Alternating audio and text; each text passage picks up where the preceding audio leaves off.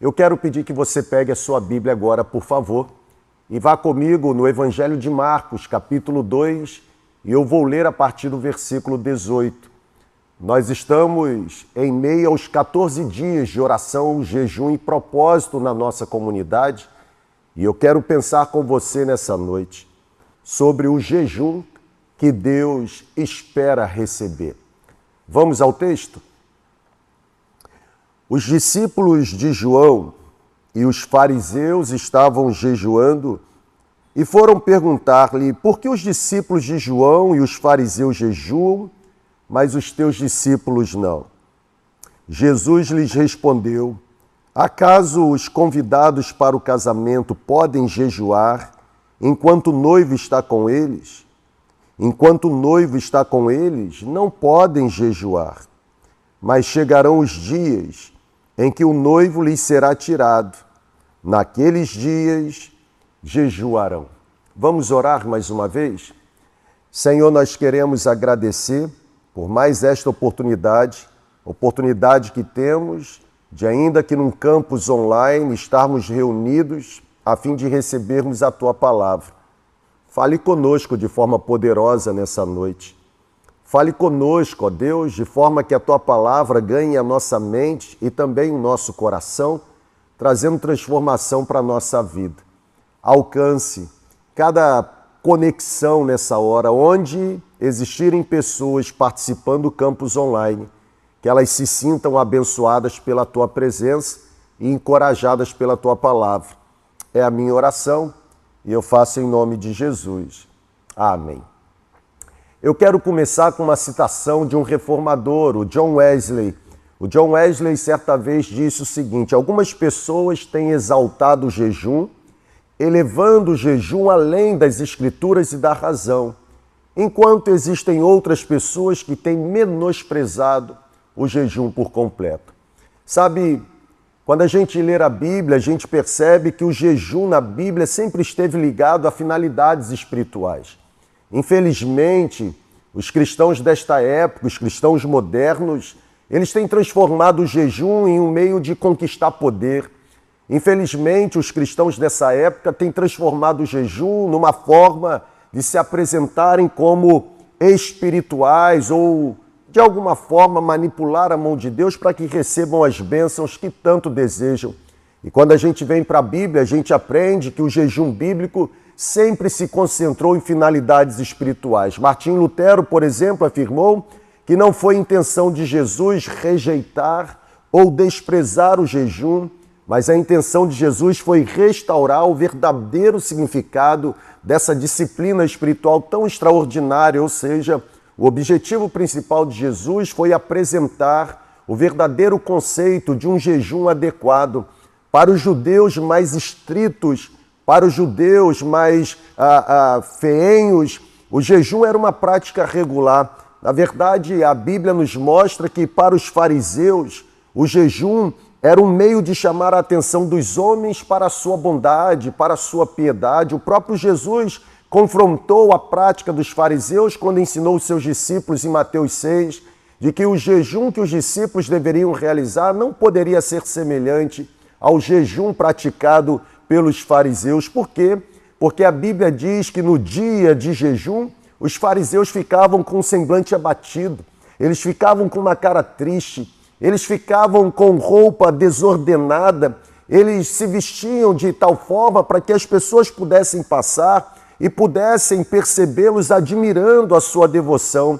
Sabe, gente, olhar para a Bíblia é perceber que o jejum praticado pelos fariseus era apenas um ritual um ritual para sua própria exibição, um ritual para projeção da sua própria imagem.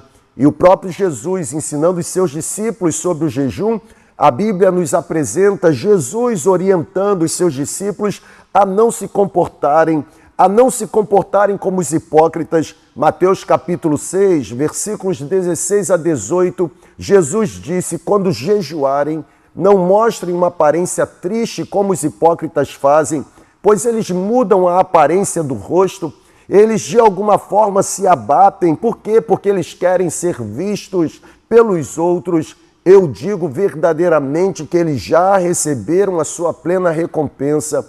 Vocês, meus discípulos, quando jejuarem, arrumem o cabelo, lavem o rosto, para que para que não pareça aos outros que vocês estão jejuando, mas apenas a seu Pai que vem em secreto. E seu Pai que vem em secreto irá recompensar você. No texto que nós lemos, aqui em Marcos capítulo 2, a partir do versículo 18, Jesus, ele faz, ele faz uma, um, um uso de uma imagem quando questionado pelos fariseus. Os fariseus disseram: por que os seus discípulos não jejuam? E Jesus então traz uma imagem vívida para dizer para os fariseus o motivo pelo qual os seus discípulos não estavam jejuando. Sabe, depois dos casamentos, os judeus daquela época, eles tinham uma prática, o casal recém-casado, ele não saía para uma viagem de lua de mel. A história mostra que numa, numa celebração de casamento, o casal recém-casado, ele ficava em casa e durante uma semana a casa ficava aberta para receber os amigos e durante todo esse tempo de festa, de celebração, existia o que eles chamavam de alegria das bodas, era a semana mais feliz da vida de um homem. E Jesus, ele para explicar o verdadeiro significado do jejum, ele compara o seu reduzido grupo de seguidores com aqueles convidados escolhidos para uma festa de bodas, ou seja, Jesus está dizendo que enquanto houvesse a presença do noivo na casa, enquanto houvesse a presença do noivo, a festa iria continuar, mas chegaria um momento, chegaria um momento em que o noivo iria se retirar e, consequentemente, a ausência do noivo faria com que aquela celebração, aquela alegria chegasse ao fim. Sem a presença do noivo, os convidados sentiriam de alguma forma a necessidade de jejuarem. E é exatamente a partir dessa expressão de Jesus que eu quero considerar três pontos importantíssimos para ajudar, ajudarem você nessa caminhada dos 14 dias de oração, jejum e propósito. Vamos lá? Primeiro ponto. Eu e você precisamos aprender que o jejum é uma necessidade humana e jamais será uma necessidade divina. Sabe, existe uma tendência contemporânea de transformar o jejum no meio de se alcançar bênçãos das mãos de Deus. Para muitos, jejuar significa pressionar ou jejuar significa impressionar a Deus a ponto ao ponto de Deus se sentir obrigado a entregar a bênção que tanto se espera receber. A grande verdade é que o jejum não é uma necessidade divina. Deus não necessita do nosso jejum. O jejum, o jejum está intimamente ligado à necessidade humana. Somos nós que precisamos jejuar. Nós jejuamos porque o noivo não está mais entre os convidados. Nós jejuamos porque nós sentimos saudade. Saudade do momento em que passamos na companhia do noivo. Nós jejuamos porque nos lembramos com saudade da festa que foi promovida. Nós jejuamos porque almejamos nos reencontrar com o noivo. A pergunta que eu quero submeter a você é: você frequentemente tem sentido saudades do noivo? Você frequentemente tem percebido que o seu coração se esfriou quando o assunto é relacionamento com o Espírito Santo? Lembre-se desse primeiro ponto com carinho. O jejum é uma necessidade humana e jamais será uma necessidade divina. Um segundo princípio que eu quero aplicar a você é que o jejum não é um meio de se alcançar uma bênção. O jejum, na verdade, é um meio de me tornar uma bênção. Eu não jejuo porque eu quero receber, eu jejuo porque eu quero me tornar. Infelizmente, vivemos num tempo em que o evangelho tem sido regado de meritocracia.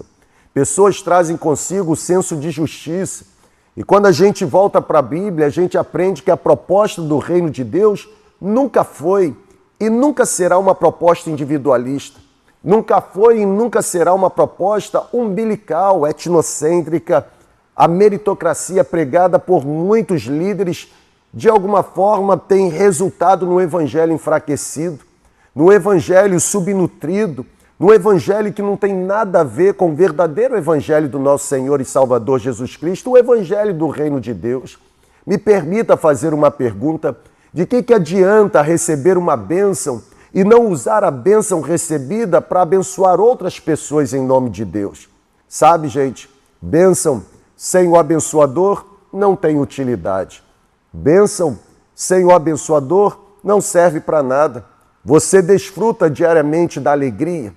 Será que você desfruta diariamente desse prazer de se tornar a resposta de Deus para a necessidade de alguém? Lembre-se sempre desse segundo ponto. O jejum não é o meio de alcançar bênção. O jejum é o meio pelo qual eu me torno uma bênção. E por último, terceiro e último princípio, a partir de Marcos 2. O jejum não padroniza Deus aos meus planos, mas o jejum me conduz a mergulhar na vontade de Deus. Mais do que pedir a Deus para abençoar os planos que você tem, ou mais do que pedir a Deus para abençoar aquilo que você se propôs a fazer para Ele, o grande segredo é descobrir o que Deus está fazendo e decidir se envolver completamente no que Deus está fazendo. Sabe por quê? Porque o que Deus está fazendo por natureza já é abençoado. Talvez a pergunta que surgiria nesse momento é: como faço para mergulhar no movimento da vontade de Deus? Eu quero dar a você três sugestões. E a primeira é: se você deseja mergulhar na vontade de Deus, primeiro lugar, obedeça irrestritamente a palavra de Deus. A palavra de Deus é lâmpada para os nossos pés, é luz para o nosso caminho. A palavra de Deus é quem ilumina a nossa mente.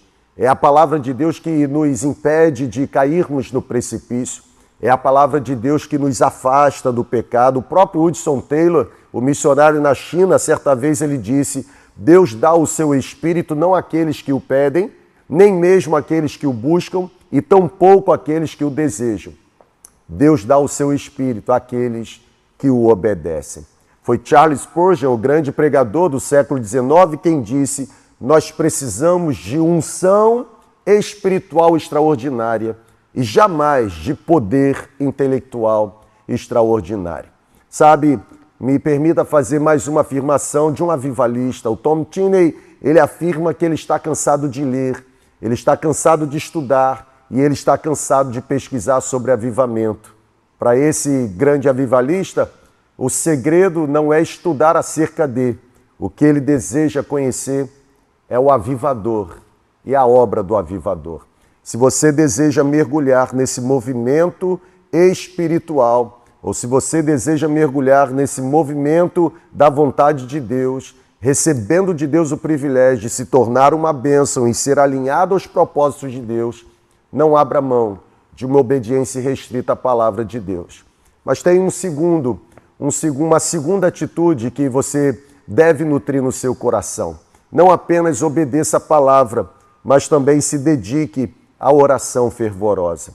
Russell Shedd, ele em vida dizia que assim como garotos gostam de brincar e jovens gostam de jogar futebol, avivados gostam de orar. Sabe, o Hernandes Lopes, o grande reverendo presbiteriano, ele, ele escreveu que existem gigantes nos púlpitos, mas existem pigmeus na oração.